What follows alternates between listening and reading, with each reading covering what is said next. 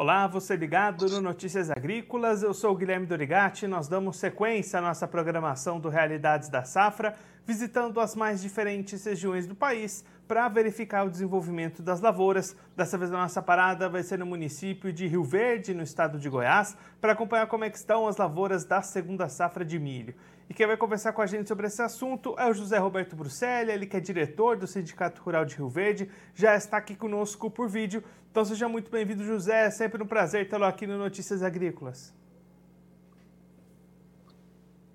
Bom dia, Guilherme. Bom dia, amigos do Notícias Agrícolas. É um prazer falar com vocês agora, nesse momento. Zé, só antes da gente entrar no nosso assunto da segunda safra de milho, para a gente fazer um balanço final da soja aí na região, da última vez que a gente conversou lá em fevereiro, a colheita estava avançando por aí e o senhor destacava uma produtividade perto de 60 sacas por hectare. Ficou mais ou menos por aí ou teve alguma surpresa no decorrer da colheita? Guilherme, graças a Deus, esse ano uh, nos surpreendeu realmente a, a, produtividade da soja, que ela superou, uh, foi a melhor produtividade de todos os anos, de todos os anos agrícolas, dos 40 anos que eu, que eu trabalho com soja, esse ano, graças a Deus, foi o recorde. Realmente, eu falo que cada 10 anos existe um ano que é excepcional, e esse ano foi um ano excepcional.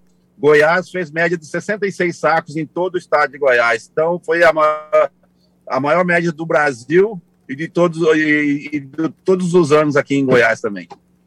E aí, José, como é que foram as condições para o plantio do milho e como é que estão essas lavouras até esse momento?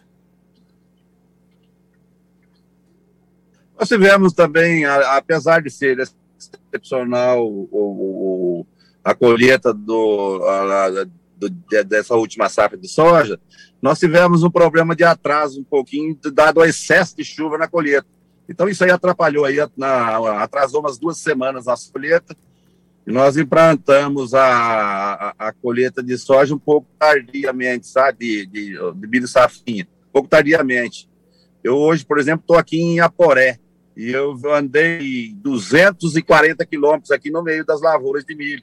Então, você tem milho Uh, quando você sai de Rio Verde, você mais já começando, pendoar, pendoando, e aí você vem, você tem milho de todo, de todo tamanho, tem milho de 30 dias, tem milho de 40 dias, tem milho de 60 dias já implantado. O que assusta agora no momento é que as chuvas cortaram, realmente essa semana está sem chuva, já faz sete dias está sem chuva, algum lugar falharam a chuva da semana passada, porque as chuvas não são gerais, e alguns lugares já estão com 14 dias sem chover. Então, o que assusta a gente agora um pouco é, é o futuro da, da, da, safra, da, da, da, segunda safra. Mas até agora está tá excepcional, está muito boa a safrinha. Principalmente para essas lavouras mais adiantadas, né, José, que já estão ali no pendoamento, essas são as que precisariam mais dessa chuva nesse momento, né?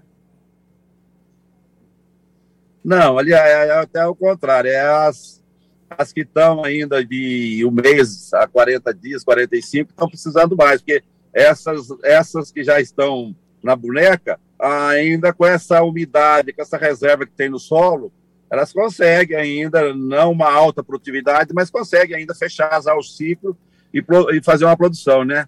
O que nos preocupa é que nós devemos ter só uns 20% da área aqui começando a florar. O resto ainda está toda ah, para pendoar e florar aí. Isso, se não tiver água agora, o, todo o total do mês de abril, isso acaba comprometendo o, o, a produtividade dessas áreas. E olhando para a questão de pragas, José, como é que está esse ano por aí? Tem muita pressão de cigarrinhas, percevejos? Como é que está essa questão de pragas?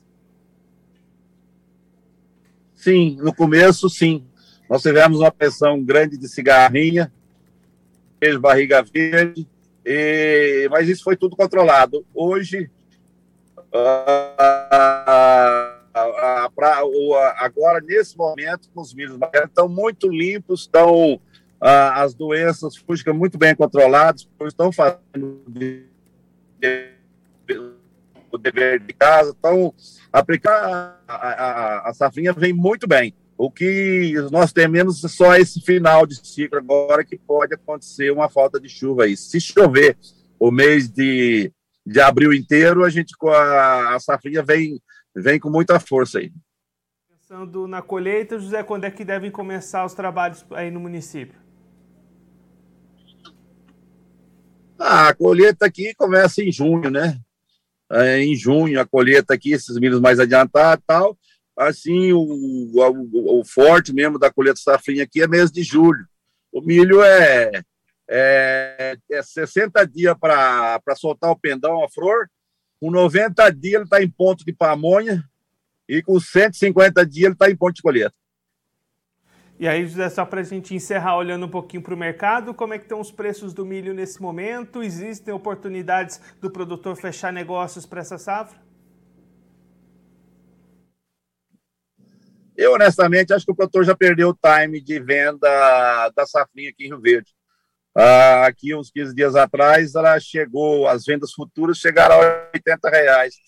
A gente acabou perdendo esse time de, de, de, de fechar, hoje está a 74 reais, já perdemos 6 reais. E eu tô e, e, e se realmente essas chuvas forem já normais daqui para frente, eu estou achando que vai ser por aí o preço da safrinha aqui em Rio Verde.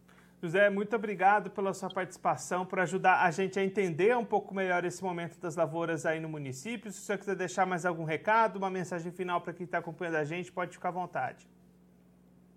É, eu quero dirigir aos produtores rurais da nossa região, aqui do sudoeste goiano, e dizer que vamos continuar atentos, vamos continuar controlando, fazendo os fungicidas finais de cifra agora, que é muito importante, e vamos torcer para São Pedro colaborar com a gente também, mandar chuva esse mês todo aí, não precisa ser muita chuva, basta mais uns, se chovesse mais 100 milímetros esse mês, seria excepcional. E, e, e vamos em frente. José, mais uma vez, muito obrigado pela sua participação. A gente deixa aqui o convite para o senhor voltar mais vezes. A gente segue acompanhando o desenvolvimento do milho em Rio Verde. Um abraço, até a próxima. Muito obrigado, Guilherme. Vamos em frente.